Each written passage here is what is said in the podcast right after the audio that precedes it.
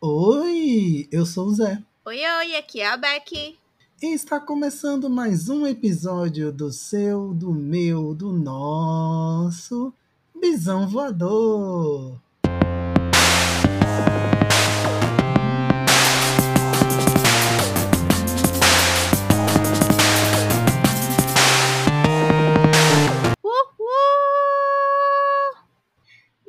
Isso, meus amores. Hoje nós temos mais um Bisão é Pop. Dessa vez para comemorar mais um aniversário do Bisão Voador. Uhul!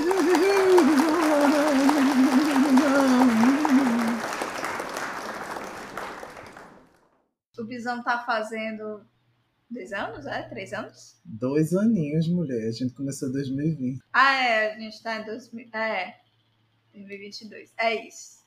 Eu estou perdida nos anos ainda. É, e na verdade esse episódio é um episódio que a gente quer já iniciar um processo de comemoração, porque, enfim, né, a gente não pode lançar episódio todos os dias da semana, porque custa um tempo pra gente sentar, pra gente gravar, custa também a nossa editora fazer a edição do amor, lá, lá, lá, ô, né, Nara? Um cheiro, Nara. E é isso, a gente começa essa semana já comemorando o aniversário falando sobre algo que a gente adora falar, que é sobre Avatar, porém dessa vez sobre a lenda de Korra, né? Mas antes, recadinhos, porque a gente sempre dá esses recadinhos para vocês. Se você está ouvindo esse podcast no Spotify, não esquece de dar cinco estrelinhas para as gatas, porque a gente faz isso aqui com muito carinho, muito amor para vocês toda semana, ou sempre que dá também, porque às vezes a gente falha, pois somos pessoas muito Lascado. muito um monte de coisa, principalmente lascadas, como o Beck colocou. Ai, outro recadinho é que o Bisão Voador é um podcast independente que fala sobre bissexualidade, cultura pop e várias outras coisas, inclusive sobre vivências gerais da comunidade LGBTQIAP+. E aí, por ser um podcast independente, nós temos um financiamento coletivo lá no apoia.se barra Podcast, onde vocês podem contribuir, dar uma ajudinha pra gente, para que o podcast continue funcionando com toda a fé, paz, alegria e amor. Se você prefere ajudar de uma maneira mais tópica, a gente também recebe Pix pelo nosso e-mail contato arroba bisãopodcast.com.br. O último recadinho é que na descrição desse episódio vai ter o grupo do nosso Telegram, que é o grupo onde a gente fala sobre os episódios que a gente vai gravar, que a gente conversa sobre qualquer coisa aleatória que esteja acontecendo e também que a gente fica fofocando, porque fofoca é tudo na vida de uma pessoa, né? Principalmente da gente que ama estar fofocando. Inclusive, fofoqueire maior de todos, fofoqueire morro, Luiz Botes, um beijo para você. Sempre está lá para a fofoca. Eu amo. E vocês sabem que nós amamos a lenda de Aang, Avatar a Lenda de Aang. Nós já temos episódio, né, comemorativo falando especificamente de Avatar a Lenda de Aang.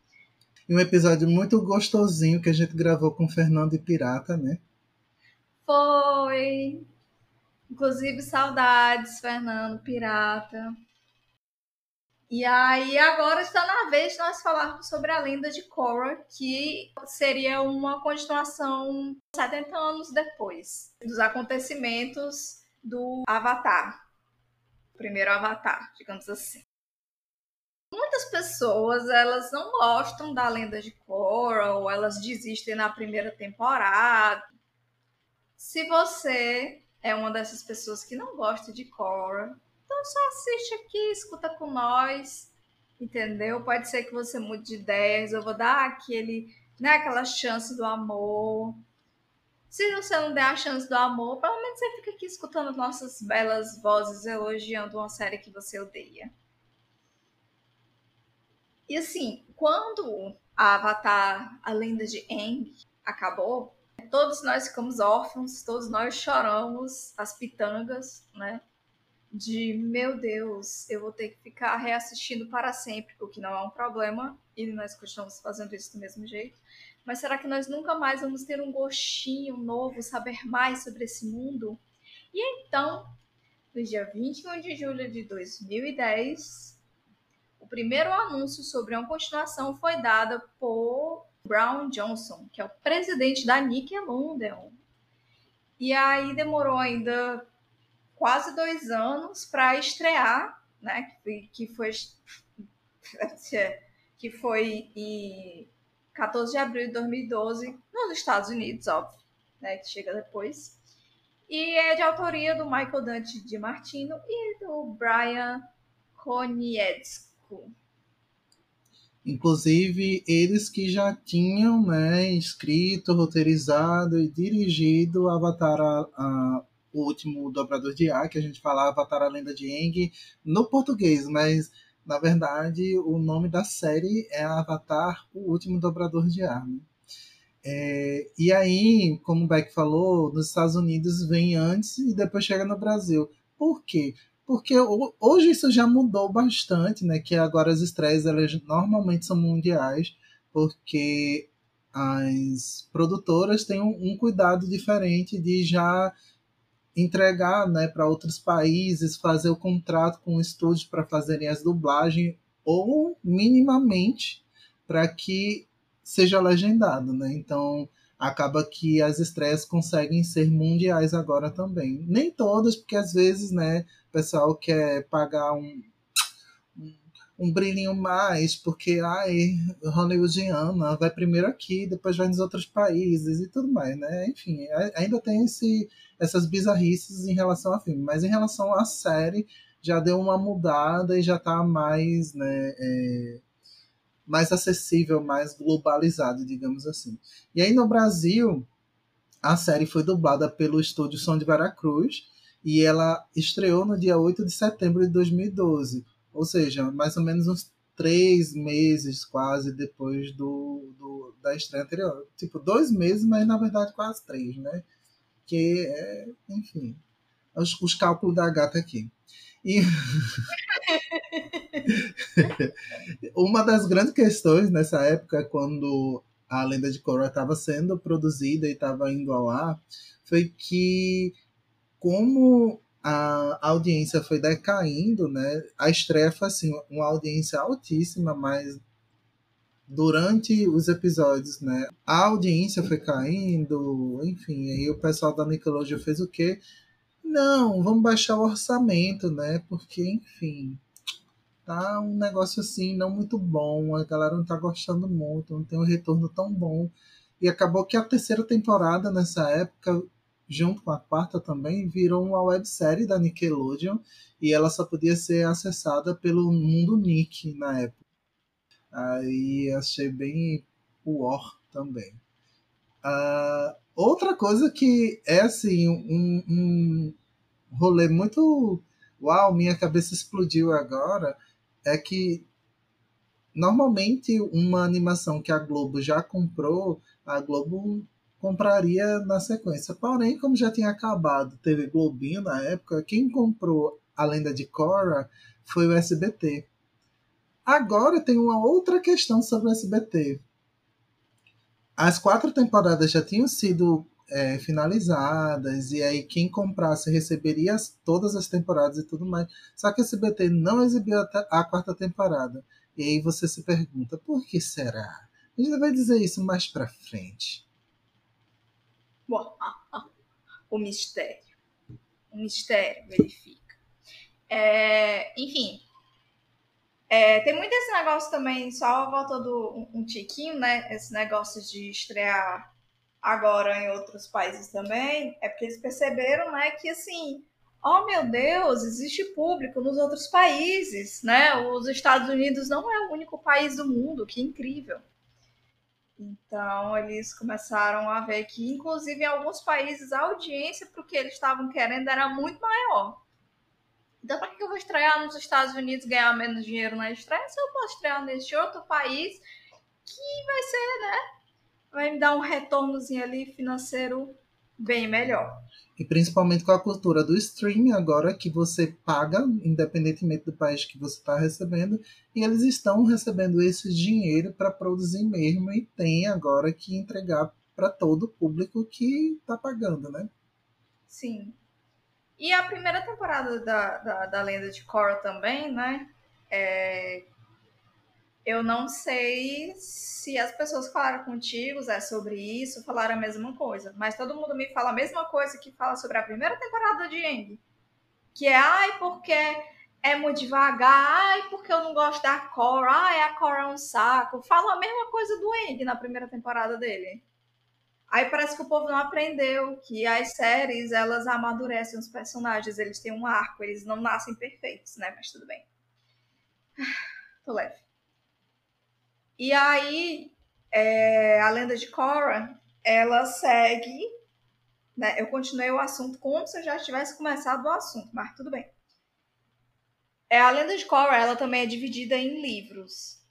É, agora sim, me lembrando aqui, né? Antes de começar a falar sobre a série, saibam que isso aqui, né? Eu falei antes, vou falar depois. Isso aqui é totalmente zona livre Spoiler 100%. A gente vai falar tudo sim. Então, se você ainda quiser assistir a Lenda de Korra completo, você pode assistir, depois você volta aqui para ouvir o episódio. Se não, se você não tiver problema com spoiler, escuta o episódio. E é sobre isso. Enfim, é, Zé já deixou claro que são quatro temporadas, né? E são os quatro livros, assim como é, a gente começa com o livro do ar. Como eu disse também anteriormente, a série se passa 70 anos depois dos eventos de Avatar, a Lenda de Aang. E aí agora a gente tem uma nova Avatar, depois que o Aang, né, é, vai para o outro, para o mundo espiritual, surge uma nova Avatar, que é a Korra. E ela totalmente é, é, diferente do que estamos acostumados. Ela é dedicada, ela é toda rebelde, entendeu? Ela é destemida, ela é porradeira e ela nasceu na tribo da Água do Sul. E aí ela, é, logo cedo, ela já tem quatro dos elementos dominados, que é água, terra e fogo. E aí ela precisa dominar o elemento final dela, né, que é o ar. E é, ela precisa, tipo assim, com os dobradores de ar né, tinham sido exterminados, só existem agora é, a ilha né, dos dobradores de ar, que são os, os descendentes de Eng e ela tem que treinar com ele. Só que para isso ela precisa ir para a cidade República, que é a metrópole que foi né, criada é, movida a tecnologia a vapor. Então tem aquela pegadinha um pouco steampunk, né? E é, uma, é um, um, um, um cenário onde é, onde tanto os, os as pessoas convivem, né? Tanto as pessoas que são dobradoras quanto as que não são dobradoras. Elas convivem e vivem, prosperam, enfim, elas vivem numa cidade onde elas têm empregos que podem ter a ver com a sua dobradura ou não. É um mundo totalmente diferente daquele que a gente viu em Avatar Lenda de Aang. Como no, na lenda de Aang já tinha, né, a gente já percebia que existiam as pessoas que eram dobradoras e as que não eram também. Soka, por exemplo, né? A Suki, a namorada do Soka também, que não era dobradora. E outras pessoas também, né? Tipo Meilin, que também não dobrava, enfim. E aí tinham que fazer outras coisas, né? E desenvolver sua vida. O problema é que lá não eles embora eles fossem dobradores e os outros não dobradores a gente não sentia que tinha um muito shade ou muita coisa é, inclusive outro ponto né a tribo da água da tribo da água do sul inteira a única dobradora era a Katara, né? Então, tipo, basicamente todo mundo era não dobrador.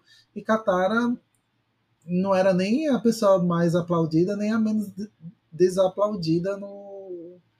Enfim, no, no rolê dela, né? Então, tipo, uma coisa que é muito diferente já dentro da cidade república, porque é uma cidade que é movida à tecnologia, então todo mundo tem acesso a algumas coisas e aí você percebe outros problemas que já são fora de problemas de guerra, porque em problema de guerra você vai ter a situação que o pessoal na lenda de Aang vivia, que era tipo a, a miséria que a, a, a, guerra traz, né? Tanto que a gente, a gente vê isso no País da Terra, a gente vê isso também na tribo do sul da água, que são os locais que têm mais essa, essa sensação de pobreza em alguns lugares, né? E, e de fome.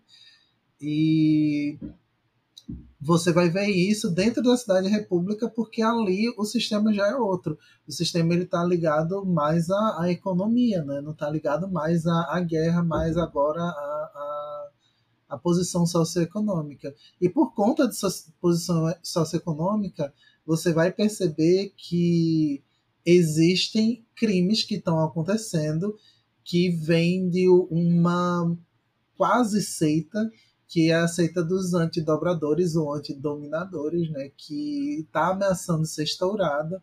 E aí Cora vai descobrir que isso está acontecendo e vai descobrir que, que é um, um, um, vilão dessa temporada, que é a Moon, né? Aí, com tutela de Tenzin, que é o professor né, de dobra de ar, Cora vai começar o treino dela e vai tentar lidar com os perigos que ela vai encontrando de acordo com os episódios passando, né? Inclusive, quando ela conhece Mako e Bowling, que são muito importantes tanto para que ela aprenda a utilizar as outras dobras que ela já utiliza com um pouco mais de perfeição, né? Porque eles, eles lutam, né? Eles fazem um tipo luta livre de, de dobradores e também depois que ela conhece a Sami, porque um dos personagens mais importantes da guerra, não da guerra, mas da revolução que está para acontecer ali, é o pai de Asami. Então, tipo, eles vão vivendo e acabam criando um novo grupo do Avatar também, com quatro pessoas, né? De novo, três dobradores e um não dobrador. Então, tipo, fica muito parecido, só que de uma maneira diferente, já que, por exemplo, Ing tinha 12 anos, eles ali são um pouco mais velhos, tem entre 15 e 17 anos, então, tipo, é, são pessoas um pouco mais vividas e um pouco mais, é, talvez, fortes com o que eles sabem em relação à dobra. Porque, por exemplo, Katara estava aprendendo dobra de, de água. A única pessoa que era mestra da dobra era a Toff, né, dos quatro. Já ali você tem três pessoas que são muito boas nas suas dobras, né? Enfim, e é, é, o time que, que Cora entra, que é o time de luta livre de dobradores, é os Furões de Fogo, que é formado por Mako, Bolin e Cora, né? E eles ali a, se denominam dobradores profissionais. Aí qual o problema, qual o grande problema nessa revolução antidobradores é que Amon ele tem um poder especial e o poder especial dele é o poder de remover a dobra das pessoas. E aí isso a gente já consegue conectar com o que aconteceu nos últimos episódios, na verdade, nos dois últimos episódios de Avatar: A Lenda de Aang. Interessante, inclusive, quando né, a, a Korra ver isso, porque é aquela coisa, você nasceu, você cresceu com aquilo e tem alguém que tem o poder de tirar aquilo de você, aquilo que sempre foi seu. E aí fica aquele negócio de como é que eu vou viver sem a minha dobra, eu sei viver sem ela, né? E aí o que acontece? Né? No final desse, desse primeiro livro, a primeira temporada, né, a Cora ela consegue, obviamente, derrotar o Amon, mas não sem passar, obviamente, por muitos perrengues. E no meio desse, desse perrengue, ela perde as dobras dela, porém, ela libera a dobra do ar. E aí, é, depois de fugir, né, ela chora e aí acontecem várias coisas. Ela finalmente consegue se conectar com o Eng, né, que é o, o ela vai para o mundo espiritual que antes ela não conseguia. E aí é quando ela se conecta com os antigos avatares, principalmente o Eng, que devolve as dobras para ela por meio da dobra de energia. Inclusive, ela aprende a devolver as dobras, que aí ela devolve, por exemplo, é, a dobra da Lin Benfong, que é a filha da Toff. Sim, a Toff tem filhas. Que aí ela, porque a, a tinha perdido a dobra dela também, e várias outras pessoas tinham perdido a sua dobra. E aí ela vai restituindo isso é, pro pessoal. E aí, assim, eu gosto muito dessa primeira temporada porque aquela é justamente ele segue um pouco da, da mesma lógica do A Lenda de Aang, né? Que é o choque do Avatar de ter que se deparar com uma obrigação que não é que a Cora não queira. Pera, eu tô me bananando aqui. Tipo, a Cora mais do que tudo, ela cresceu e foi ensinada que ela é o avatar. E ao contrário do Eng, que cresceu dentro de um ambiente de guerra, é, a Cora está num ambiente de paz. Mas tudo que ela quer na vida dela é ser o avatar e desenvolver as habilidades dela como avatar, né? Ter todas as dobras. E a ponto da personagem na primeira temporada, ela não entender as pessoas ao redor, não entender os problemas das pessoas ao seu redor, porque ela foi muito, muito protegida e muito privilegiada por ter renascido como é, avatar. E o perigo que o Amon traz é algo que ela nunca esperou que fosse ser. Principalmente porque, a, a, ao contrário do Eng, o que é muito interessante isso, porque é totalmente o contrário do Eng, para ela tudo se resolve por meio da porrada. Que é ao contrário do N, que tinha que resolver tudo né, na paz do Senhor. Eu nem acho que tudo para ela se resolva na base da porrada, porque assim, é, querendo ou não, existem histórias. Ela, ela era da tribo da Água do Sul, que é a mesma tribo de Katara. Ela conhecia diretamente as histórias de Katara. Então ela sabia que ser Avatar era divertido no mínimo, né?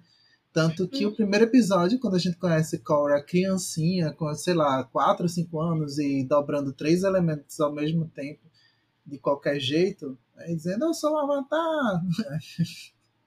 Aquele bonequinho minúsculo, ela tá muito feliz porque ela nitidamente conhece as histórias do Avatar, conhece as histórias do grupo do Avatar, principalmente porque ela é da tribo da Água do Sul, de onde saiu uma das pessoas mais importantes para né, a mudança ali do, da situação de guerra e, e para trazer paz. Então, tipo, tem todo, toda essa narrativa de lenda, de cultura é, popular de, que foi passada de geração em geração, né?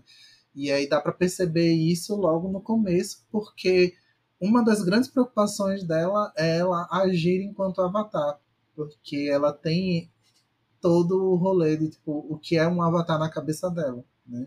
E tem toda a expectativa. O que é diferente de Eng, que Eng não queria ser avatar, que é o que tu colocou.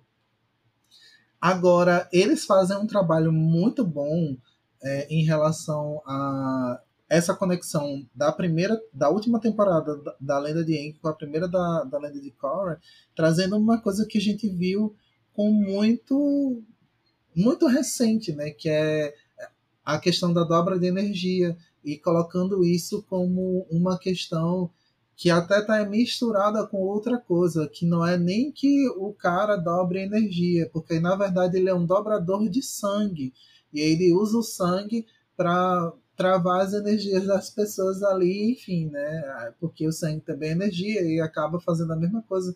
Mas não é necessariamente o que Eng fazia, né? É, é algo parecido, mas utilizando a dobra de sangue, que aí depois é explicado como é que ele consegue fazer. E aí isso fica ainda mais empolgante, porque basicamente o último dobrador de sangue deveria ser Katara. Mas aí a gente descobre que tiveram outros dobradores de sangue além de Katara. E esse daí seria o último dobrador de sangue. Enfim, né? Aí tem todo o rolê do, do, que, do, de tudo que acontece. E aí tem outra coisa que eu acho muito interessante dessa primeira temporada, comparando com a última da Lenda de Aang, é que fica nítido, e que talvez seja isso que para muita gente é um problema, é que cada avatar é um avatar totalmente diferente do outro, no sentido de eles mesmos estão descobrindo o que é ser avatar. Uhum. Quando o Eng se conecta no final com todos os avatares que ele consegue conversando com a tartaruga leu gigante, né? Ele recebe vários tipos de conselhos, né? A maioria dos conselhos dizendo que era melhor ele matar o, o Senhor do Fogo Ozai. Mas cada um dando uma percepção diferente. Ou seja, mesmo que eles che chegassem à conclusão de que tipo, a única solução é matar, né, eles tinham a, as características deles, os pensamentos deles, muito específicos de avatares de épocas totalmente diferentes. Né? Calhou uhum. que Eng descobriu a dobra de energia ali no final. A mesma coisa acontece com Korra. Korra criou uma expectativa do que é ser Avatar. Só que na primeira temporada ela já começa a lidar com o, o, o fardo do ser Avatar, né? Ela acha que o ser Avatar talvez seja algo muito mais divertido do que ela começa a perceber que é, né? E aí a gente chega no livro 2, que é o livro Espírito, e aí, nesse aí, a gente já começa com os espíritos atacando a tribo da Água do Sul, que é onde Cora mora, e ela estava indo para lá, enfim, de toda forma, né? E ela é atacada por um espírito sombrio e quase que ela morre. Só que aí o tio dela, o Nalak, salva ela porque ele utiliza uma dobra de água específica que é, que é capaz de purificar um espírito, né? Aí ela fica com, com o Marco por um tempo lá no Polo Sul e decide ser treinada pelo tio dela, né? Aí Tenzin fica com, chateado porque ele queria ser ainda continuar treinando ela porque ela ainda não está 100% pronta e tanto que Tenzin é, ele deveria ser a pessoa que mais sabe sobre o mundo espiritual. Né? Já que ela aprendeu a dobra de ar, agora vamos aprender sobre o mundo espiritual. Mas nem Tenzin ele é o expert no mundo espiritual, porque ele nunca conseguiu ir para lá, mesmo tendo sido treinado pelo pai dele. Aí por isso ele fica chateado, porque o Nalak, que é da tribo da água, ele talvez seja um expert em mundo espiritual, enquanto Tenzin não é, e ele fica lá com ciúme, chateado, futebolado. Aí ele decide que eles vão conhecer todos os templos do ar do mundo, e o Nalak acaba nesse meio tempo convencendo Cora de abrir um portal espiritual lá no Polo Sul. Né? E enquanto está acontecendo, uma guerra premeditada né, tá, vai ocorrer entre a tribo da Água do Sul e a tribo da Água do Norte, que aí envolve o pai de Cora, que ele é chefe da tribo do Sul, né, Tom Hack é chefe da tribo do Sul, e ele é acusado de sequestrar o Nalak e é condenado à morte. Mas aí Cora salva ele. Aí, é, percebendo, né, que ela que vai começar uma guerra civil e ela quer evitar essa guerra civil, ela vai até a, a ela resolveu que iria, né, até a Nação do Fogo em busca de apoio é, para falar com nosso amado Zuko e aí, sendo que ela é atacada pelos primos, Esca e Desna. E aí ela é atacada novamente por um espírito sombrio. Onde a pobre acaba indo parar numa ilha. Onde uma velha sábia, dominadora de fogo, ajuda. E ela consegue se conectar com o Wan, que é o primeiro avatar, e passa a conhecer a história de Rava, é, Rava e Vato. né, que seriam os como se fosse um, um, um... o equilíbrio, como se fosse um yin yang. É, como se fosse o yang do mundo. E aí, quando ela descobre é, sobre isso, né, ela, ela se toca do que o tio dela está tentando fazer e ela vai atrás de fechar os portais. E aí, só que ela vai pedir ajuda pro Tenzin para ser o guia dela no mundo espiritual. Sendo que ele não consegue se conectar, ele não sabe se guiar pelo mundo espiritual, porque ele nunca esteve lá. E aí você descobre que a Ginora, que é a filha mais velha, né, ela é tipo a pirocuda do mundo espiritual. E aí, enquanto ela tá no mundo espiritual, o Nalak captura a Pob, para o desespero de todos. Pois é. Aí lá no final do segundo livro, o, o rolê principal é a convergência harmônica, que é quando os portais eles tocam um no outro, né? E aí é basicamente o, o que aconteceu, o que foi necessário, a energia necessária para que o An conseguisse se fundir com Rava e aí por causa dessa fusão dele ele conseguia aprisionar Vato e ele acabar virando o Avatar porque quem não assistiu não, é, não existia uma pessoa que dobrasse mais de um elemento porque quem dava o, o poder da dobra eram as tartarugas leões gigantes e elas utilizavam a dobra de energia para passar uma dobra específica para cada pessoa só que, como o Rava estava passeando com o Wan, né? Aí Rava ela conseguia guardar outras dobras nela. E aí ela ficava passando, trocando, né? Ela tipo tava com quatro dobras, aí o Wan precisava de uma dobra diferente, ela tocava nele, ele utilizava essa dobra diferente e por aí ia, né? Graças a, a o, o pendrive portátil do mundo espiritual, ele tinha quatro dobras diferentes.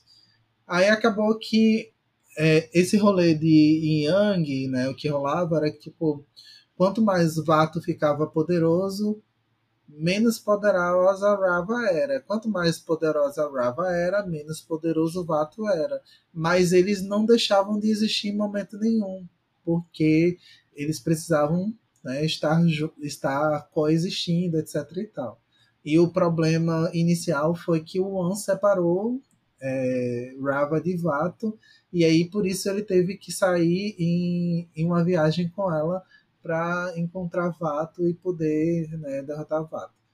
Aí essa convergência harmônica foi o que fundou o Avatar e ela estava para acontecer de novo só que nesse sentido, o Nalak queria fazer a mesma coisa que o An fez com Rava para ele fazer com o Vato. E aí ele viraria o Avatar das Trevas, né? Aí Korra e, e, e Rava tinham que lutar contra ele para manter a luz no mundo. Só que Rava foi destruída por um Nalak. E aí foi um desespero. foi muito desespero, né? Uh, mas é aquela história, né? Dentro das trevas existe luz e dentro das, da luz existe trevas.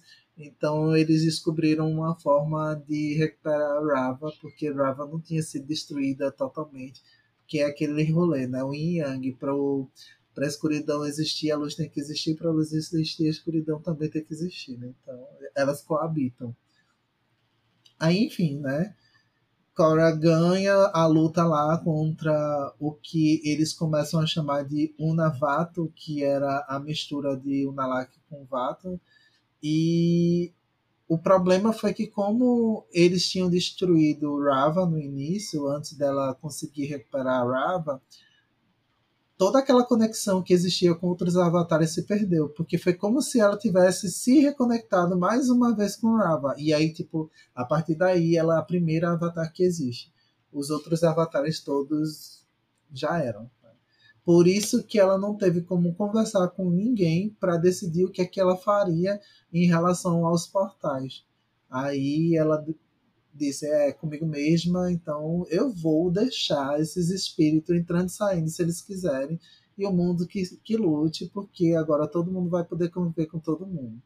Aí, por conta disso, uma nova era iria se iniciar, né? Aí, enfim, eu achei esse daí muito rolê, assim, tipo, vibes. A pessoa queria falar muito de mundo espiritual, puxou um baseado e fez um negócio, assim, bem doido. A construção de, do Avatar One achei top, achei massa. Tudo de bom. Né? No início eu achava ele o mas depois eu achei ele muito massa, achei ele perfeitinho, bonitão. Mas enfim, né? É mais uma temporada que foi injustiçada, porque acho que o pessoal estava esperando muito mais guerra do que ainda ter esses processos de entendimento. Porque o que é tá, estava acontecendo, né? É, inicialmente, como um espírito sombrio fudeu com, com a gatona lá, ela precisou voltar a se conectar com Rava para ela poder voltar a ser Avatar de novo, porque basicamente é, o, o, poder de Rava tinha, estava se extinguindo ali.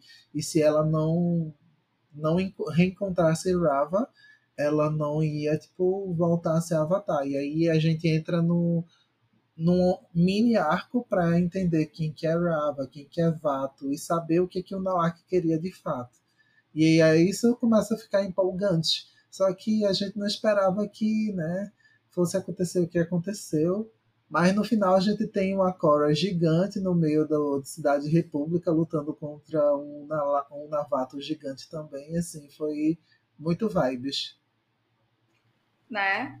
Eu gosto bastante desse, desse segundo livro, é, porque a Cora, ela sempre teve muita dificuldade, né, pela essa parte espiritual. Você vê, você conhece a Cora no início, na temporada passada, ela é muito impaciente, ela é muito é, eu quero as coisas resolvidas agora, entendeu? Sem planejar muito e tudo mais.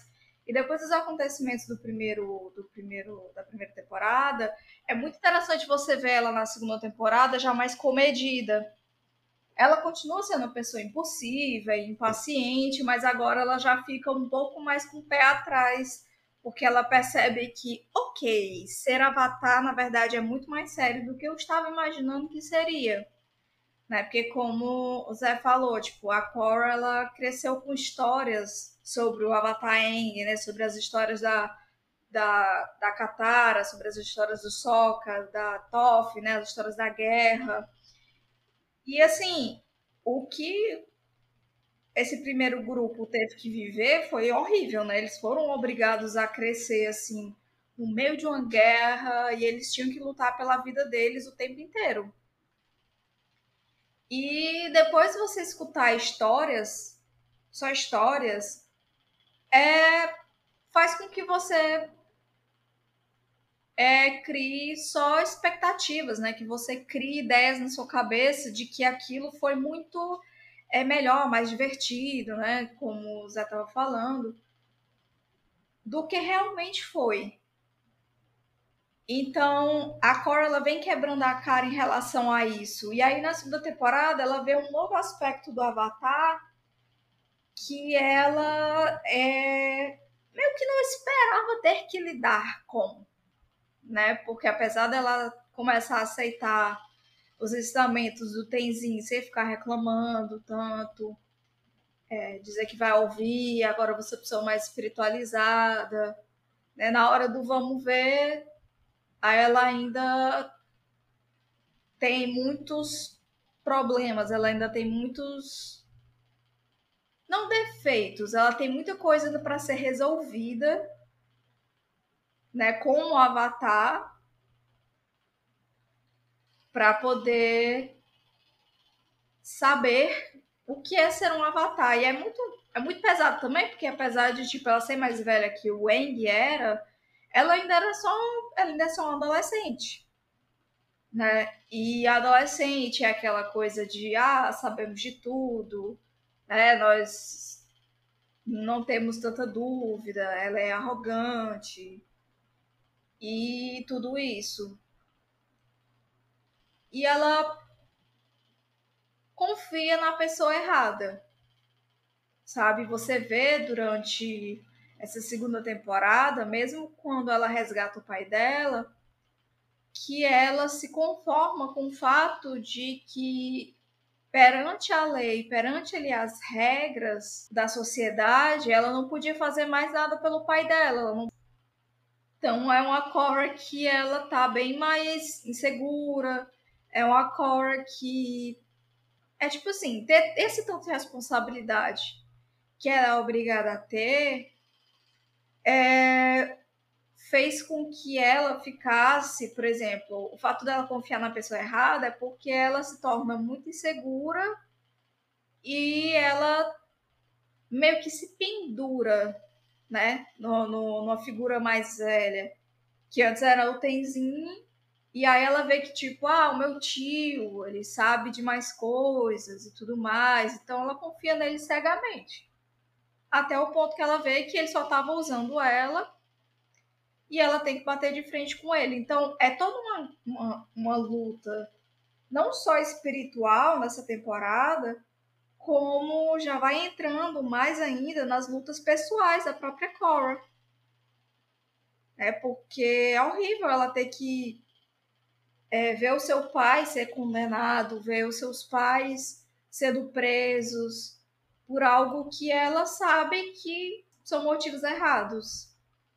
Também tem muita aquela coisa que você vê da falta de, de, de comunicação entre né, pais e filhos, porque o, os pais da Cora né, não tiveram esse canal aberto de comunicação com ela, então ela não confia tanto no pai dela. Ela acha que o pai dela falhou, ela acha que o pai dela é menos que o tio sabe? Tipo, o tio é uma figura superior, mas o pai dela é só um brutamontes, alguma coisa assim, sabe? O modo como ela trata a situação. Até o momento que ela percebe que a intenção ali é uma guerra. E por mais que ela é, possa ser. É, ter sido enganada né, pelo tio ou o que for, ela não quer uma guerra. Ninguém quer uma guerra. E uma das melhores coisas também da série é ver que eles não se focam só no crescimento da Cora.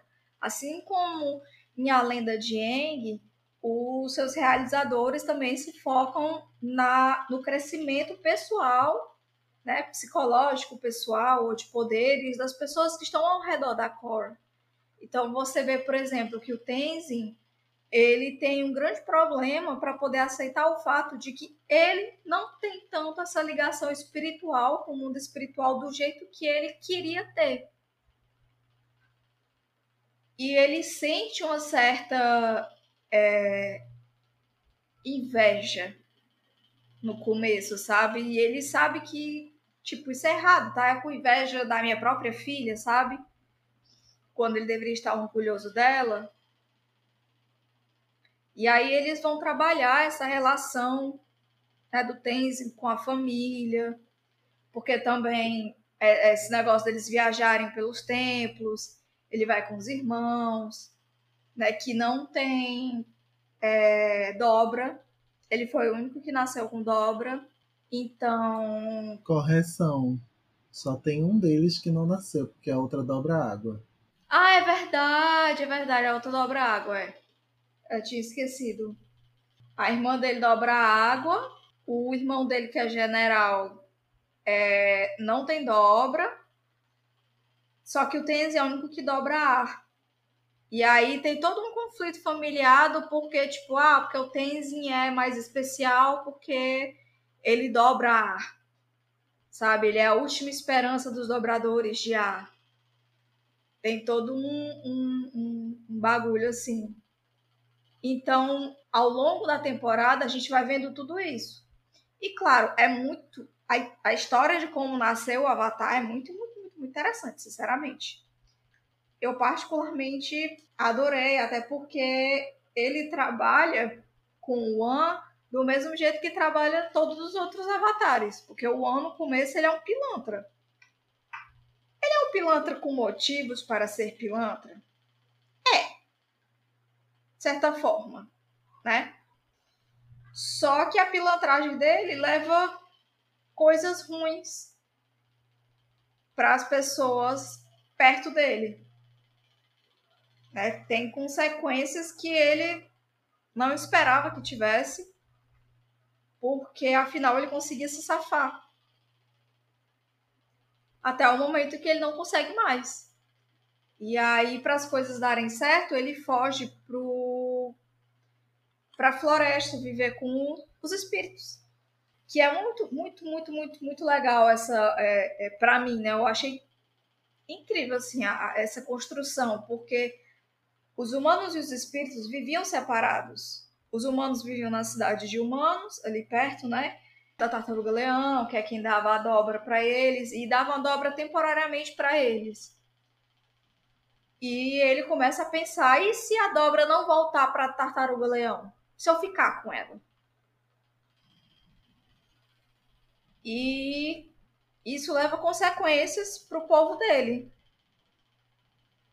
E aí ele vai viver na, na floresta, que é onde vivem os espíritos. E os espíritos não se dão com os humanos, que afinal os humanos é, eles caçam né, animais, eles é, não respeitam o espaço dos espíritos, né, ficam invadindo e tudo mais. Então eles preferem viver separado dos humanos. E aí ele começa a viver com os espíritos ele começa a conviver, a entender os espíritos. E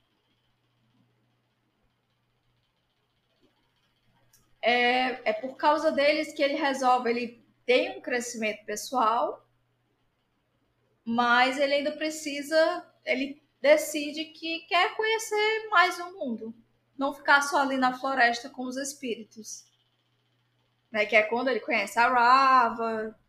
E aí acontece toda a confusão. E aí, como ele já cresceu com os espíritos, ele já aprendeu sobre responsabilidade e tudo mais, então ele ele fala para Rava, se fosse o onde de antes, ele não ia querer se responsabilizar, mas agora ele já se responsabiliza, né?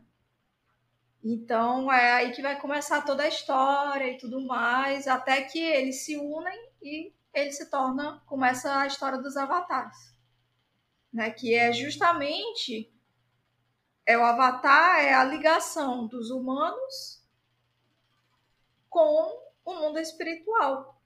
Que aí é o que acontece no final dessa temporada, que é a, a Cora decidindo que vai deixar o portal em aberto, porque é, os espíritos foram embora para o mundo espiritual porque eles não se sentiam bem-vindos na Terra e eles resolveram abandonar a Terra, mas a Terra era de todo mundo. E deixou de ser. E ela vê tudo isso. Então, o que é que ela pensa? O mundo dos espíritos deveria estar aberto para os humanos, assim como os humanos deveriam aprender a conviver com os espíritos, com o mundo espiritual. E aí, assim que vai começar a nova era. É muito bom, porque ela faz eu, o povo que lute, e é maravilhoso. Mas aí a gente vai para o livro 3, né, que é uma mudança. E aí, com essa energia liberada no mundo, né, pela convergência harmônica, a abertura do mundo espiritual e tudo mais, começam a surgir é, novos dobradores de ar e aí o Tenzin e a Cor decidem que vão viajar pelo mundo, reunindo esses dobradores. E inclusive o irmão do Tenzin, que era, né, que não era dobrador, se torna um dobrador de ar. E aí de novo a gente tem um arco que envolve o Tenzin, a família, né, e tudo mais. E aí por causa é, dessa nova, da, dessa, dessa existência né, dos dobradores do ar, a Cora vai entrar em conflito com a rainha do reino da terra, né, que é o Bassin C, que estava é, aprisionando esses novos dobradores de ar e os obrigando a trabalharem para ela para poder formar um exército. Aí não é dessa, dessa bagunça, né, porque a Cora tem que lidar com espíritos, humanos, humanos lidando com espíritos, espíritos lidando com humanos, e aí tem toda a parada dos dominadores de ar, e aí um, um criminoso, né, que é o Zahri, que é um monge aprisionado há 13 anos, que estava numa cela guardada pelos oficiais da Lotus Branca, que se vocês não lembram, a Lotus Branca é aquela que era a equipe secreta lá do, do tio Iroh, com vários outros mais velhos, né, que, a, que agiam nas sombras, entre aspas, né, para derrubar o, o Senhor do Fogo, né, o ditador. E aí depois que passa toda a guerra e tudo mais, a Lotus Branco se torna uma espécie de exército? Algo assim. Seria alguma coisa assim, né, Zé? Não, a Lotus Branca, ela passa a cuidar, ela passa a cuidar do Avatar depois de tudo que acontece. Aí, inclusive, dentro do espaço da Lotus Branca, que Cora estuda as três dobras, né? Mas, porém, contudo, entretanto, ela precisa sair porque lá não tem nenhum dobrador de ar. O único dobrador de ar é Tenzin e aí ela precisa ir para a cidade República. Mas tudo começou com uma filantropia, né? Porque eles não eram, não iam se envolver em nada, só que na, na temporada de, da Lenda de Eng, a Lotus Branca se envolve com a guerra para tentar finalizar a guerra, né? E aí o Zahri, esse monge, ele descobre dentro da cela dele que ele ganhou os poderes né, de dobra de ar e aí, com isso, ele consegue escapar da sua prisão. Aí ele escapa da prisão porque ele quer fazer o quê? Reencontrar os amiguinhos dele, inclusive a boizinha dele, porque a gente tem que viver dando uns beijinhos também, porque ninguém é de ferro, né? Pelo amor de Deus. Então ele vai atrás de Ganza, que é um dominador de lava, Mingua, que é uma dominadora de água, ela não tem os braços, então os braços dela são é aquela dominação que Qatar aprende do povo, né, que fica com o braço cheio d'água, então os braços dela, na verdade, são a água. E também Pli, que é a namorada de Zahri, né, e ela tem a capacidade de explodir as coisas usando a mente. Ela tem um terceiro olho na testa, então ela vai, hum, pensa aí e explode as coisas. É sobre isso. Essa terceira temporada é a temporada também que a gente conhece a outra filha de Toff, que a gente conhece Swin nela, né? Tem Link, a gente já conheceu na primeira temporada, mas a gente vem conhecer a irmã dela só na terceira temporada. Por quê? Porque como eles estão indo atrás de dobradores de ar, né? Uma das filhas de Swin, ela virou dobradora de ar, que é a Opal. E aí eles vão até a casa dela, que é num, num, lugar que ela mesma fundou, que é Zalfo, que é tipo o lugar onde tem a maioria dos dobradores de metal, né? E é tudo feito de metal, basicamente lá em Zalfo. Lá a gente também conhece uma das, das pessoas que vai fazer fama no, na próxima temporada, né? Que é Kuvira, que, enfim, era uma pessoa que respondia diretamente a Suin nessa época. E com todo esse rolê, a, a galera foi junt, se juntou com o Zahir, né? E aí eles formaram o que eles chamaram de Lotus Vermelha, que também era uma sociedade secreta, mas aí ela tinha o objetivo de destruir toda a forma de governo do mundo. Um dos primeiros governos que eles destroem né, é o governo da, do país da Terra, que aí eles matam a rainha da Terra que eles creem, né, na Notus Vermelha, que a, a ordem natural é o caos. É muito assim, anarquistas mesmo. Daí eles sequestram Cora e a intenção deles é assassinar Cora. Eles utilizam um veneno, inclusive, eles dão um veneno para ela que é a base de metal. E aí quem tem que tirar esse veneno, inclusive, é, são, são as filhas de, de Toff. Elas tiram porque é um veneno de metal. E aí tiram da bichinha lá e, enfim, ela volta a ter a agir de novo como avatar. Só que ela tá bem debilitada, então ela só consegue ganhar de Zahir porque todo mundo se une com a ideia lá que Ginora tem, né, que é a de fazer todo mundo dominar junto e derrubar ele lá. E é isso aí, arrasaram demais. Aí, no final de tudo, é, Cora ainda fica muito mal, porque, enfim, né? Ela não consegue entrar no estado Avatar mais. E ela acaba sendo cuidada por um tempo por Asami, mas aí ela decide voltar para a tribo da Água do Sul para se recuperar junto com a família. Outra coisa que acontece nessa temporada é que como Ginora, ela meio que está muito rebelde porque ela entrou na fase de adolescente, né? Ela começa a fazer as coisas por si só e uma das coisas que ela exige ao pai dela é as setas dela, até que no final ele reconhece que ela já é uma mestra de dobra de ar e fazem a cerimônia que é no final da temporada, que é muito bonitinha a cerimônia de, de seta de Ginora. Ginora, te amamos que eu achei dessa temporada? Eu achei muito boa, mas pelo fato da gente ter mais inclusão de personagens, né? E, tipo, eles acertaram muito no que eles queriam fazer. Do conflito agora não ser apenas ah, tem um, vil, um vilão novo. O conflito não era isso. O conflito também era convencer a galera que tinha recém descoberto ser dobrador de ar a fazer parte de uma de um, uma comunidade, tipo, inclusive de mostrar cultura, porque dobradores de ar eles são é, vegetarianos. E você tem uma pessoa que era do país da terra que não é vegetariana, que tipo sob a cultura dos dobradores de ar deveria virar vegetariano. E aí como você como você convence uma pessoa só porque ela dobra A, a ela entrar em todas, todas as questões culturais de dobradores de A. Tinha um menino que só queria roubar todo mundo também, né?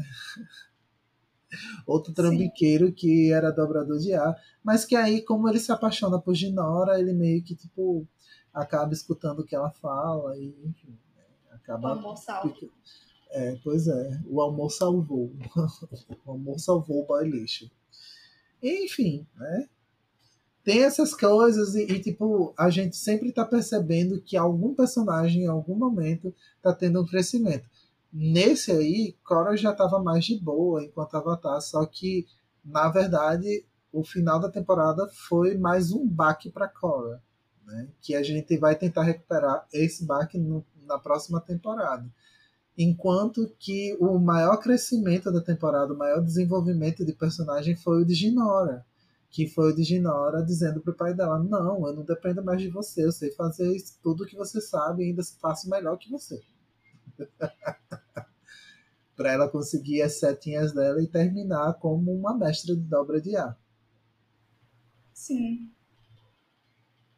Eu gosto muito dessa temporada porque você pensa que tipo, dificilmente vão conseguir acertar em um próximo conflito, né? A gente tá, teve conflito espiritual, conflito não sei o quê. Mas é, é muito bom que a série ela traga é, sempre essas novas complexidades, né? Como, como o Zé falou, tipo, ah, agora eu tenho que, tipo, o Tenzin ele tem expectativas relacionadas às pessoas que agora é, são dobradoras de ar. E aí, como é que você consegue convencer essas pessoas né, a seguirem uma, é, uma cultura nova? Por que, que elas têm que seguir essa cultura nova que não é delas? Por que, que eles não podem é, criar uma nova cultura para os dobradores de ar? Né? Tipo, o Tenzin quer manter a cultura, quer manter o que o pai dele ensinou a ele, né, que ele aprendeu dos monges, que eram os dobradores de ar, e agora ele quer passar para as outras pessoas como ele passou para os próprios filhos que foram criados por ele. Tem outro conflito que eu acho muito legal, que é o conflito de eu não sou uma pessoa especial, que é o de bowling, né? Que como eles vão para Zalfu lá, né, e todo mundo que é dobrador de terra, na verdade, poderia dobrar metal. É só uma parcela muito pequena que não consegue dobrar metal e Bully estava nessa nessa parcela pequena de, das pessoas que não dobram metal. Mas aí, em um momento muito inesperado, lá pro final do, da temporada, ele descobre que ele é um dobrador de lava. Que é mais raro, na verdade. Né? Exatamente. E o que faz muito sentido, já que o pai dele era dobrador de terra e a mãe dele era dobradora de fogo. Né? E, enfim, meio que somou as, as duas coisas numa só para ele. Para o irmão dele, Mako, ele, o irmão dele já dobrava raio, né? Então, tipo, não precisava dobrar uma coisa diferente, mas não.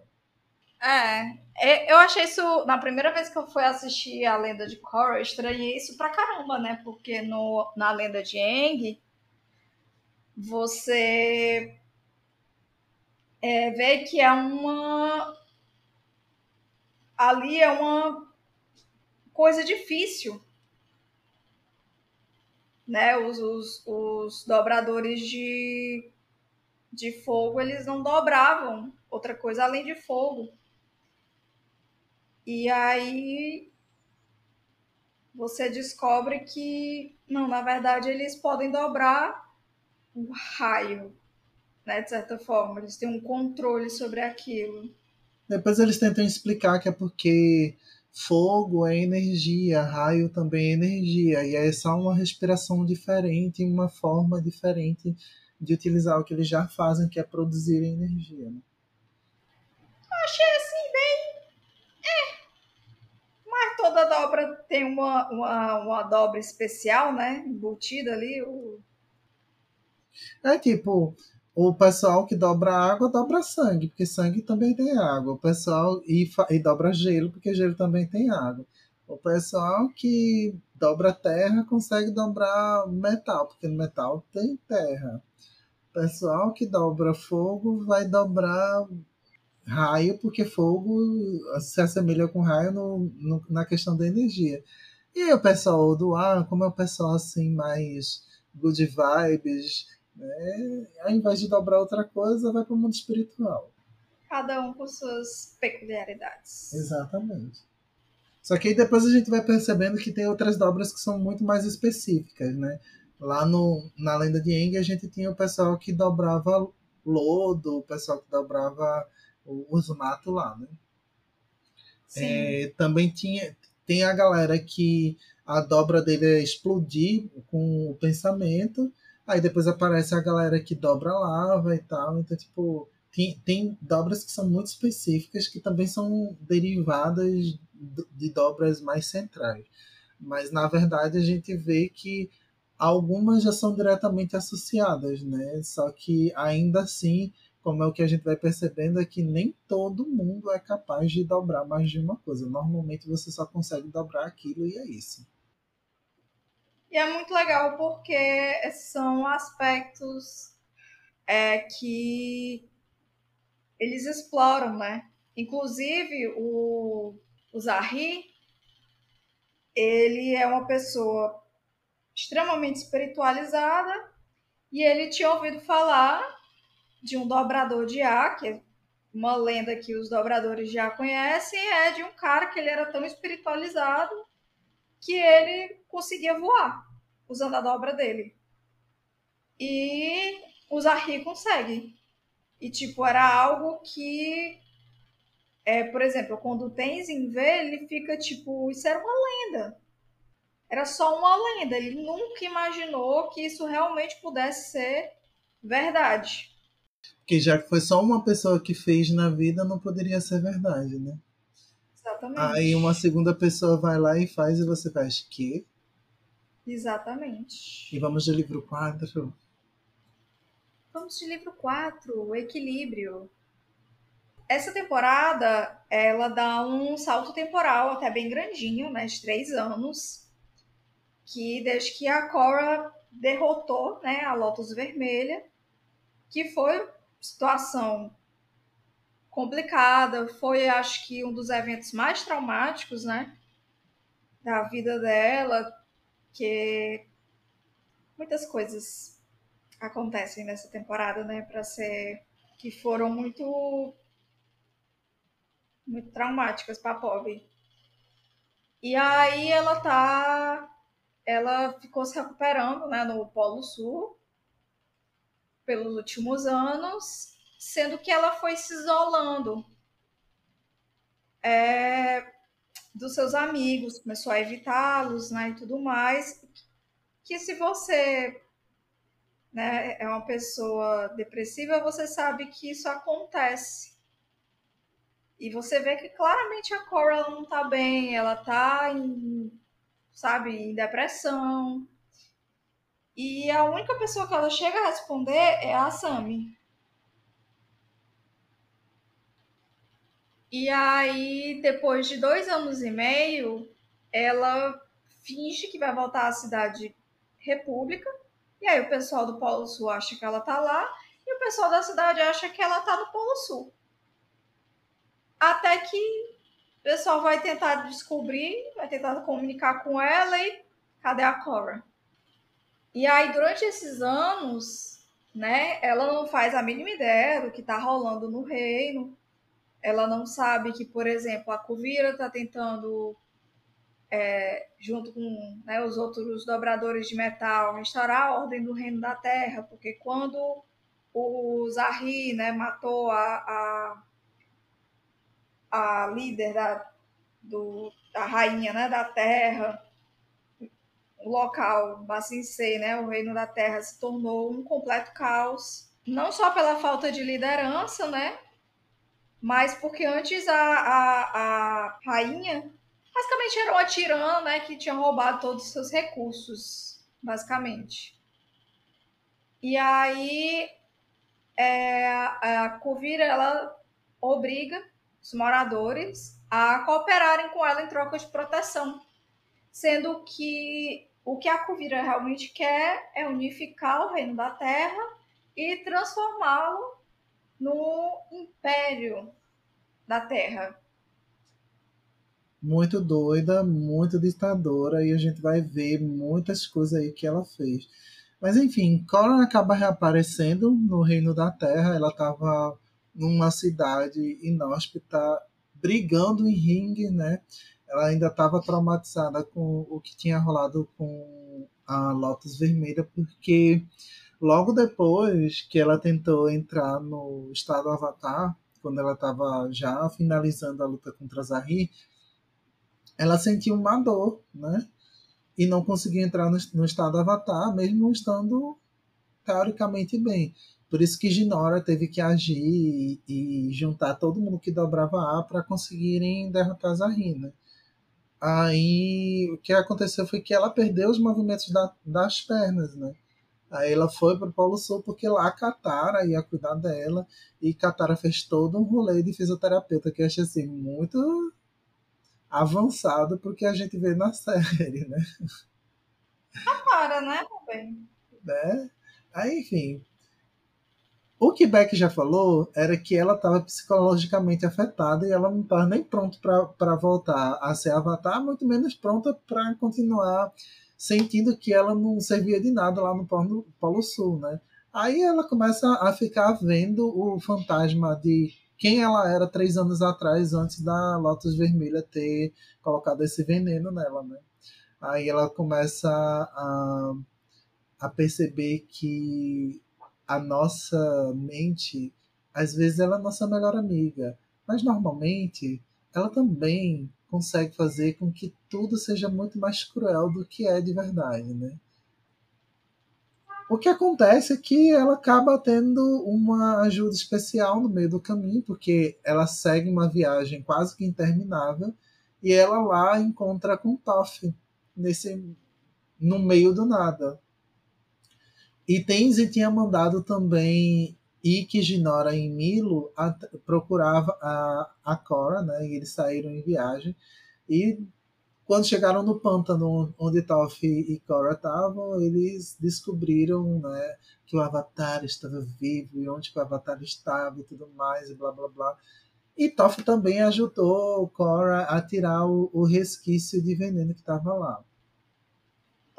Muito rainha sempre, né?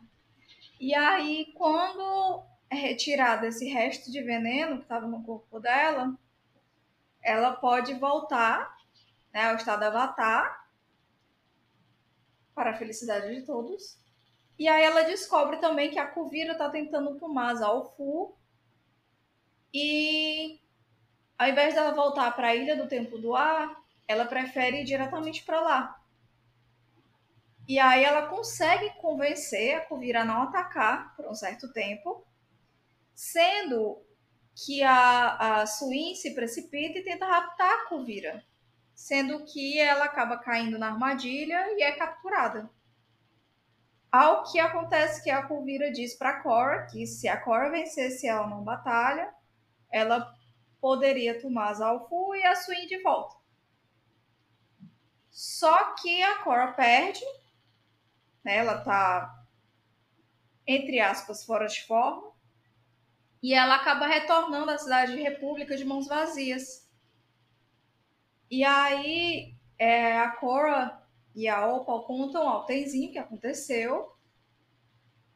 E aí é quando ela se reencontra com a equipe Avatar, né? Que é a Sam, o Mako e o Wu que é o príncipe que deveria assumir o trono, porque Bolin está trabalhando com Kuvira. Ah, sim, sim, é verdade, verdade, verdade, verdade. Eu tinha esquecido desse personagem. E aí o vai ao banheiro e desaparece. E aí o pessoal tem que ir atrás dele. E aí ela, a Cora, ela aprendeu uns macetes com a Toph. E aí, utilizando esse, desses macetes, ela se conecta é, à energia do Wu e o encontra. Aí, assim que eles conseguem salvá-lo, levá-lo para casa da Asami, onde o Mako e a família dele estão hospedados, digamos assim. A família é enorme de Mako. a avó de Mako, tudo para mim. Muito boazinha que não falamos, mas eles reencontram a família né, original deles. No Reino da Terra. Então, é, quando acontece toda a confusão, né, eles levam a família deles de lá. Aí, quando ela volta para a Ilha do Tempo do Ar, Cora e a Sami conversam né, sobre se ela ser avatar é importante ou não. Daí Tenzin acaba interrompendo essa história né, de se é importante ou não e mostra que ela tem um apoio tanto dele quanto de Asami. E aí Ginora e os outros dobradores de ar acabam sendo capturados pelas trepadeiras espirituais da Cidade República que estavam louquíssimas também. E Cora tenta salvar ele, só que ela acaba fracassando. Aí o que é que acontece? No rolê inteiro, ela estava muito mal psicologicamente e a única forma dela conseguir avançar um pouco era ela acabar com o último demônio. Porque o problema não era ela voltar a usar o estado avatar, porque ela tinha voltado a conseguir chegar nele, mas ela não, não conseguia se reconectar de verdade com, com ela em si, né, para além do avatar. Aí o que é que ela precisava fazer? Precisava encontrar Zahir para que Zahir né, ajudasse ela a enfrentar os próprios medos, que inclusive o maior de todos era ele mesmo. Né? Para a alegria da, do planeta Terra, como ele é uma pessoa assim, tipo, ele era apenas anarquista, né? A, os ideais dele são compreensíveis até certo ponto. O que ele fazia no final das contas, de matar e tudo mais, não eram compreensivos, mas os ideais de algumas pessoas a gente consegue entender, né? Esse de ah, o caos é a ordem natural. E aí todo mundo tem uma explicação sobre por que o caos é a ordem natural, até porque tem a teoria do caos aí para explicar é, que o caos, na verdade, domina o, o mundo inteiro. É, e por ele se tratar como monge, ele ajuda não só Kaora a enfrentar o medo dela, como a voltar para o mundo espiritual, onde ela vai lá ao reencontro de Rava, porque ela precisava se reconectar com Rava para ela se sentir de novo enquanto a Avatar que, era ela, que ela era, né? Outro rolê que estava acontecendo era que Opal estava muito puta com Bullying, porque ele estava fazendo tudo de errado junto com Kuvira e os dois namoravam e ela queria acabar o namoro porque ele estava sendo um otário. Mas aí ele se ligou que ele estava sendo um otário quando Kuvira foi invadir Zalfu. E aí Bolin, Opal e Lin, que é a mãe de Opal, no caso, filha de Toff, eles acabam indo para uma missão de salvar todo o resto da família de Link que tinha sido aprisionada por, por Kovira. No caminho, eles descobrem que Toff estava indo salvar todo mundo, que ela achava todo mundo bando imprestável, que ela ia fazer isso sozinha. Ai, tudo para mim, Toff.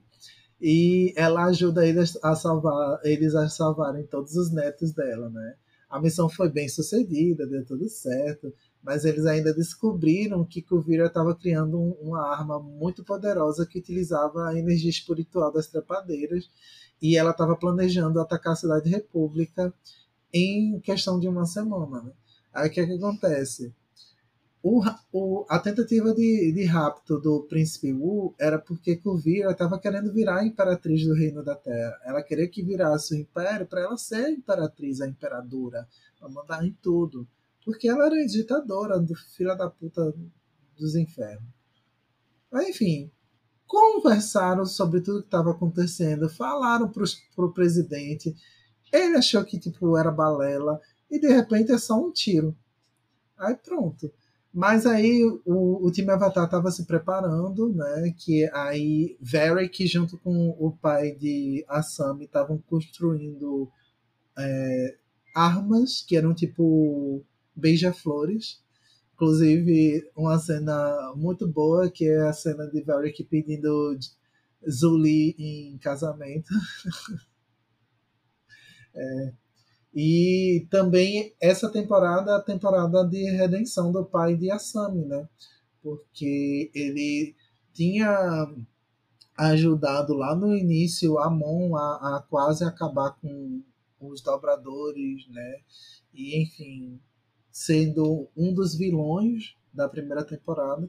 E ele passou a segunda e a terceira temporada preso e a Sami só passa a reencontrá-lo no finalzinho da temporada, né? E eles estavam reatando, estavam ficando tudo bem. E no é, para tentar salvar todo mundo, ele tem que abrir um buraco na no, no robô lá da Covir. Aí o que que ele fez? Ele continua abrindo buraco mesmo correndo o risco de morrer e morre. Né? Aí Covira mata o pai, o pai de Asami e aí ela fica muito triste e nós também choramos juntos. Final das contas, Cora acaba dobrando a energia da arma né, que Kuvira atira, porque ela tenta dar um tiro mesmo para matar todo mundo no final, mesmo o robô não aguentando mais. E quando ela faz isso, é tão, é tão espetacular, tão fora de, de série, que outro portal espiritual acaba nascendo ali no lugar que ela dobrou aquela energia do, das vinhas espirituais, né? E é depois de todo esse rolê dela começar a se sentir melhor e da festa de tipo, ah, a cidade república está de, de bem de novo, estamos nos recuperando, junto com o casamento de Varric e Zuli, que a Sami e Cora decidem ir para o mundo espiritual e a gente vê aquela cena maravilhosa delas entrando de mãos dadas no no portal. Cortada quase, né? Porque ia rolar um beijo ali, mas cortaram, infelizmente. Cortaram. Esse daí, para mim, eu achei muito bom essa temporada, porque ela costurou muito bem o, o relacionamento de Asami e Cora, porque até então, logo na primeira temporada, principalmente, elas brigavam por conta de Marco, porque as duas eram interessadas nele, né? Aí na segunda temporada já estavam meio cansadas dessa briga, mas ainda não eram super amigas. A terceira temporada foi essencial porque é, quando Cora vai para o Polo Sul, a única pessoa que ela responde cartas é a Sammy. Então você já fica, hum, por que você está respondendo só a Sammy? Me explique, né? E você vai vendo como ela se preocupa, como as duas cuidam uma da outra. Até que no final você olha assim, tipo, nossa, não eram só amigas, né? Bissexuais. É sobre isso. Eu gosto bastante dessa última temporada, eu acho que ela fechou bem. É triste porque essa última temporada ela é a menor, porque já estavam querendo, né, cortar as asinhas do, do programa por N razões. E a principal delas, pelo que eu me lembro, é que os criadores insistiram que a, a Corey e a Sammy fossem um casal. Né? Foi uma coisa assim? Sim, e só que tipo a cena final ela foi ao ar sem que a galera soubesse, porque assim é, eles até falaram que normalmente você apresenta para a galera, né, o episódio e eles vão aprovar. Aí eles não aprovaram o episódio como estava antes, que era um episódio bem mais LGBT queria mais, né? E aí eles modificaram o episódio para eles aceitarem o episódio, só que o episódio que eles colocaram para ir pro final foi aquele. Exatamente, chupa essa quanto dieta. Ainda, ainda enganaram a galera, tipo, ah, vocês acham que a gente não vai fazer alguma coisa? Vamos aprontar sim, olha aqui. E essa é uma das coisas também que eles desgostaram na produção do, de Avatar para o live action da Netflix, e por isso que eles pediram para sair da produção. Sim. Que eles não tiveram a liberdade que eles queriam para fazer as coisas deles. E aí eles disseram: não tem, não, vamos embora. Exatamente. Isso é uma das piores coisas que você pode fazer com um criador, né? Cortar as asas. E a gente, infelizmente, tem muitos criadores LGBTs tendo as suas asinhas cortadas no meio de uma produção porque tá LGBT demais, vai. Meu Deus, as crianças estão tudo virabiado, sapatão, entendeu? E não pode, de jeito nenhum. Vai incentivar as crianças, entendeu? Os bons costumes cristãos, que é o que me faz ter sempre certeza de que esse povo não lê a Bíblia. E é isso, sabe? Mas aí, tipo, a temporada, apesar dela ter sido, ter sido obrigada a ser corrida, por causa né, desses fatores, ainda assim ela consegue trabalhar bem os personagens, ainda assim ela consegue dar aquele encerramento para eles, né? E melhor parte é que quem ama a série como nós, é, eles deram um jeito de continuar a história né, em quadrinhos, onde eles têm a liberdade total e Kohasami pode ter a liberdade de se amar à vontade. Inclusive, nesses quadrinhos, a gente também descobre que a filha de Eng, Kaya, é sapatão, e ela fala lá que, tipo, tanto para os dobradores de ar ser LGBT queria mais não é tabu, e ela percebeu de cara que Cora e a Sammy estavam se pegando quando viu as duas assim. Que, que, que, que, que, que, que, que. Ela, hum, você acha que eu não sei, né? Sapatões. Sinto o cheiro de couro de longe. Exatamente. É isso. Vamos para o bloco favorito de vocês, o Wi-Fi. É, a minha indicação vai ser Primeiro, o anime To Your Eternity, que por enquanto só tem a primeira temporada disponível na Crunchyroll ou nas Piratex da vida. Que é uma série meio de fantasia, drama, fantasia, que ela foi feita especialmente para você chorar em todos os episódios. Que é sobre um ser que é tipo uma esfera que vai evoluindo, digamos assim. Ele vai tendo estímulos é, ao longo do, da vida, né? E aí, a partir desses estímulos, é, essa esfera vai se transformando, vai evoluindo e se transformando em outras coisas. E ela pode se transformar em todas as os seres vivos com que ela teve algum tipo de conexão. Mesmo se a, tipo, eu tive agora aqui uma conexão com o Zé e eu tô no Japão, o Zé tá aqui no Brasil. Né? Eu tô lá do outro lado do mundo. E aí, se Zé morrer, eu posso me transformar. Eu vou sentir e me transformo nele quando eu quiser. E aí ele pega as habilidades e tudo mais. E o, o grande foco desse anime é justamente a questão do amadurecimento, é a questão da autodescoberta, porque a criatura da esfera inicia não tendo uma personalidade, não sabe quem é, não sabe o que é nada, então tem que reaprender as coisas como um bebê, que aprender as coisas como se tivesse acabado de nascer, que basicamente é isso que acontece. Então, é muito lindo, é muito bem feito. Acho que tem três episódios só a primeira temporada. E foi assim, para acabar comigo. Olha que eu não sou do tipo que chora, mas eu, eu chorei horrores nesse, nesse anime. E o outro vai ser um filme, que é o nome é Brilho para a Eternidade, que é um filme sobre um senhorzinho que está num asilo e tipo assim, é, ele só tá usando cinza, a, todos os dias são iguais.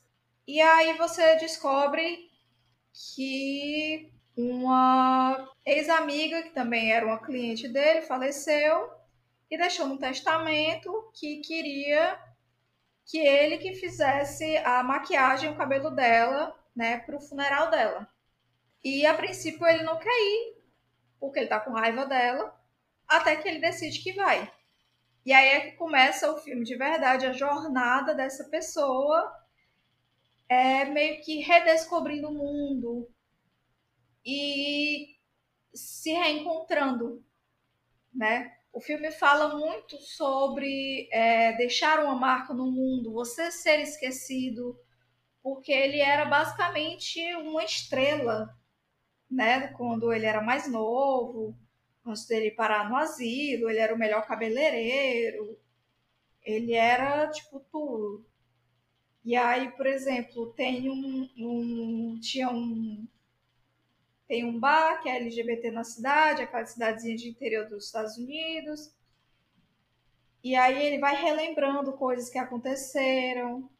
É, ele vai lembrando do amor da vida dele, que faleceu, você vai conhecer a história deles. Enfim, é outra história também que faz você chorar bastante e que fala sobre sobre isso, sabe? Sobre a marca que você deixou no mundo, como você quer ser lembrado, sabe?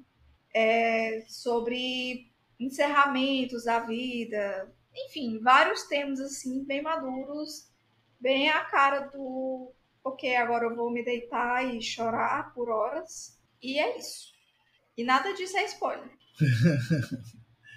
A minha dica, né, já vai ser para você que está querendo ver uma coisa assim fofinha, né, é para você assistir aquela série que tá todo mundo comentando. Por quê? Porque ela é boa demais mesmo.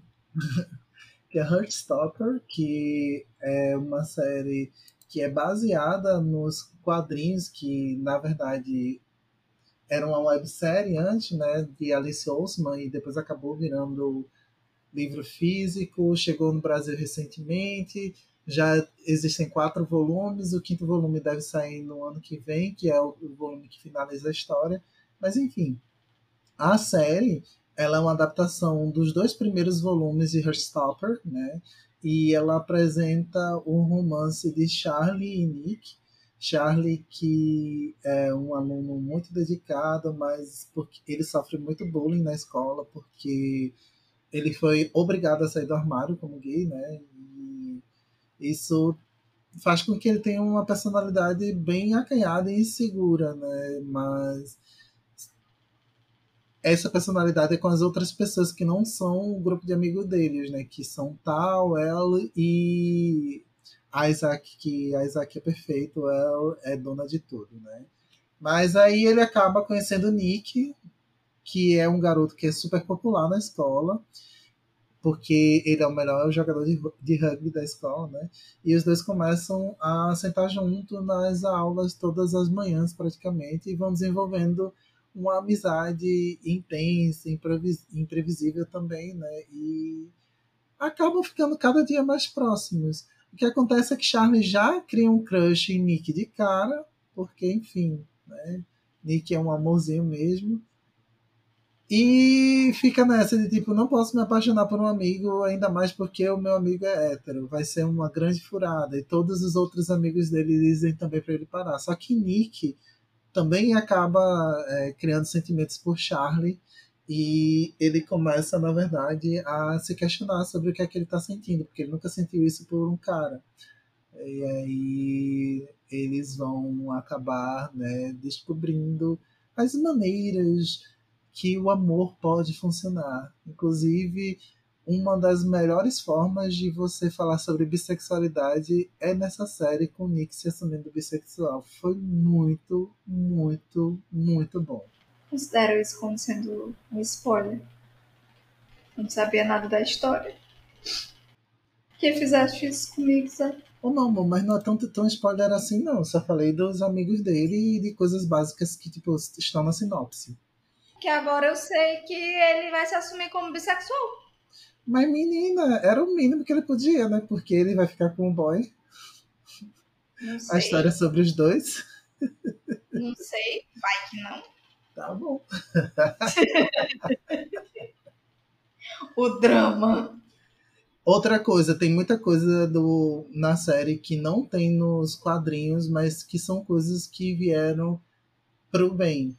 Né? Porque tem personagem no quadrinho que não aparece tanto, mas na série teve um pouco mais de tempo de tela e tipo já no quadrinho você gosta, mas na série você gosta ainda mais porque tem o desenvolvimento dos personagens na série, então tipo é interessante. Né? Mas não tem tanta tanta coisa diferente porque Alice Oseman participou das gravações, ela viu os roteiros e ela pode opinar sobre o que estava acontecendo. Então ela teve liberdade de dizer se ela gostava de uma coisa ou não. Então, por isso que ficou muito próximo, fora que eles colocam os detalhes muito gostosinhos de que são algumas imagens que tem nos quadrinhos.